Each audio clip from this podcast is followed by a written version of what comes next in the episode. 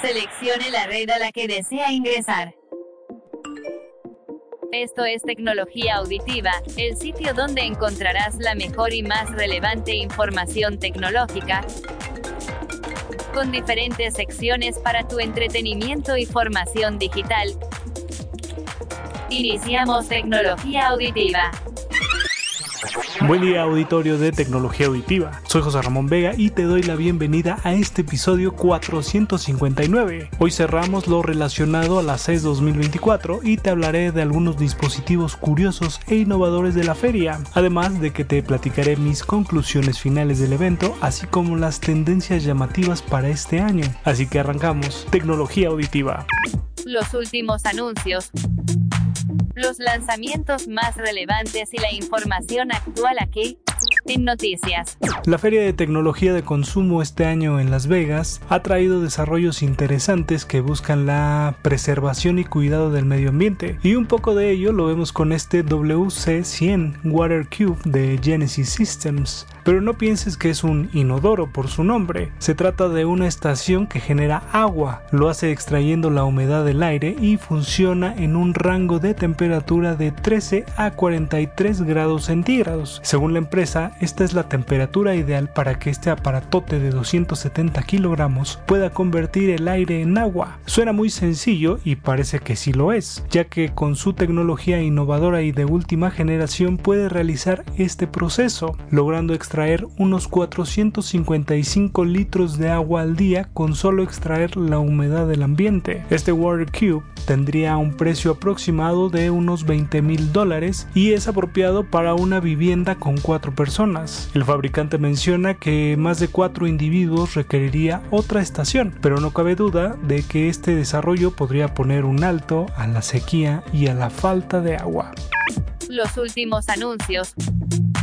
Los lanzamientos más relevantes y la información actual aquí noticias. Un avance interesante fue muy utilizado en la CES 2024 y este se trata de las células solares delgadas y flexibles. Y hablamos en materia de energía para nuestros dispositivos. Pero ¿de qué se trata esto? Estas células solares funcionan captando luz solar y artificial para transformarla en energía eléctrica para nuestros equipos de bajo consumo como periféricos de computadora, wearables, audífonos o Internet de las cosas. Este tipo de energía es como la fotosíntesis, ya que toma luz y la convierte en electricidad para alimentar dispositivos como los audífonos TWS de la marca Urbanista, que cargan el case de estos chicharitos con la luz solar, aunque este avance menciona que también la luz artificial los puede cargar. Sin embargo, la luz solar carga un poco más rápido que luces artificiales. Este avance no es nuevo, sin embargo, la modernidad de hoy ha permitido avances más grandes en esta materia y sin duda va avanzando a pasos agigantados. Lamentablemente por el momento esta fuente de electricidad solo funciona para dispositivos de bajo consumo energético, por ejemplo para smartphones, laptops o tabletas, estas células solares no funcionarían ya que son equipos de alto consumo energético. Los últimos anuncios los lanzamientos más relevantes y la información actual aquí en noticias. La alianza Wi-Fi aprovechó la CES 2024 para anunciar el nuevo estándar de velocidad para Internet. Llega Wi-Fi 7, el cual promete una conectividad de hasta 46 GB por segundo. Wi-Fi 6 da hasta 9.6 GB por segundo. Si Wi-Fi 6 ya te parecía una barbaridad, solo imagina la potencia del Wi-Fi 7, que se elevará casi 5 veces. Pero tómalo con calma, ya que a este nuevo estándar de conectividad aún le falta un poco para llegar a los usuarios finales. El año pasado Linksys lanzó el primer router Wi-Fi 7 Mesh, sin embargo es bastante costoso por lo que no es rentable. Y si me estás escuchando en México seguramente me dirás que hace poco te cambiaron tu modem o tu router por uno de Wi-Fi 6. Y la verdad es que para que esta nueva tecnología se asiente y crezca, yo creo que pasarán entre 3 y 5 años para que la podamos ver en nuestras casas, ya que hoy en día empresas como MSI Linksys y Acer ya comienzan en el desarrollo de routers para esta conectividad, además de que diferentes equipos de cómputo, en su mayoría gamer, comienzan a integrar Wi-Fi 7 en sus equipos, al igual que nuevos teléfonos inteligentes como es el caso del nuevo Samsung Galaxy S24. Y al paso del tiempo, otras marcas y modelos, estoy seguro, irán incorporando a sus equipos esta nueva tecnología. Pero no te estreses por estar pensando que ya debes pasar al Wi-Fi 7, aún queda tiempo, no te preocupes. Los últimos anuncios.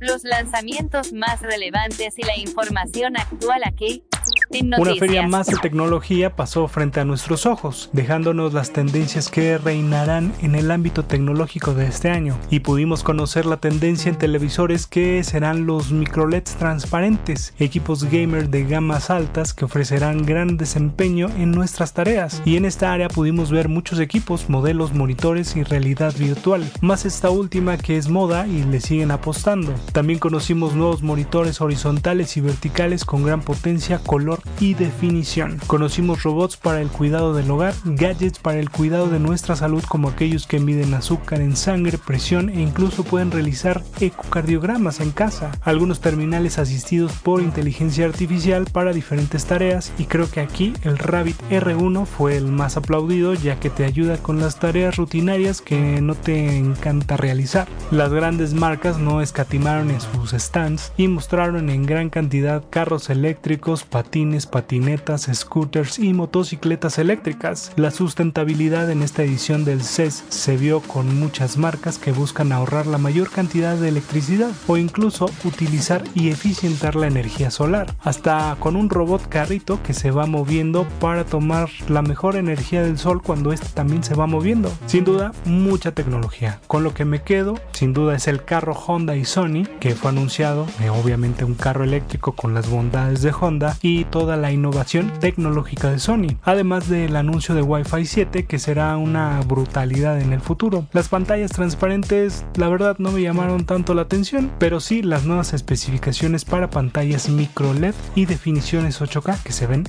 fabulosas. La robótica muy impresionante como cada año siempre sacan un robot nuevo con diferentes funciones como el Samsung eh, Valley que sacaron en este año que realmente lo siento un poco ineficiente para varias cosas pero bueno una tendencia chistosa. Sin embargo, hay varios robots que sí podrían funcionar más. Ahora no vimos tantos robots para el, para el aseo en casa, porque bueno, ya avanzó la tecnología en ese punto y a lo mejor no fue tan llamativo hacerlos de nuevo. Pero siempre nos andan sorprendiendo. Había una competencia de drones, así como un futbolito, pero con drones también bastante interesante que llamaba mucho la atención. Lo que sí es que pudimos tener un vistazo al futuro, al menos de este año, y las tendencias que veremos durante los siguientes meses que vayan corriendo, así que también habrá innovaciones y mejoras sobre estas nuevas tecnologías y dispositivos que pudimos conocer. Sin duda los carros eléctricos también la rompieron mucho en esta nueva feria y los estaremos viendo más cotidianamente.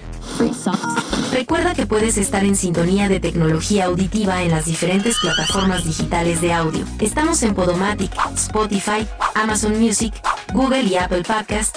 Búscanos como tecnología auditiva. Tecnología auditiva.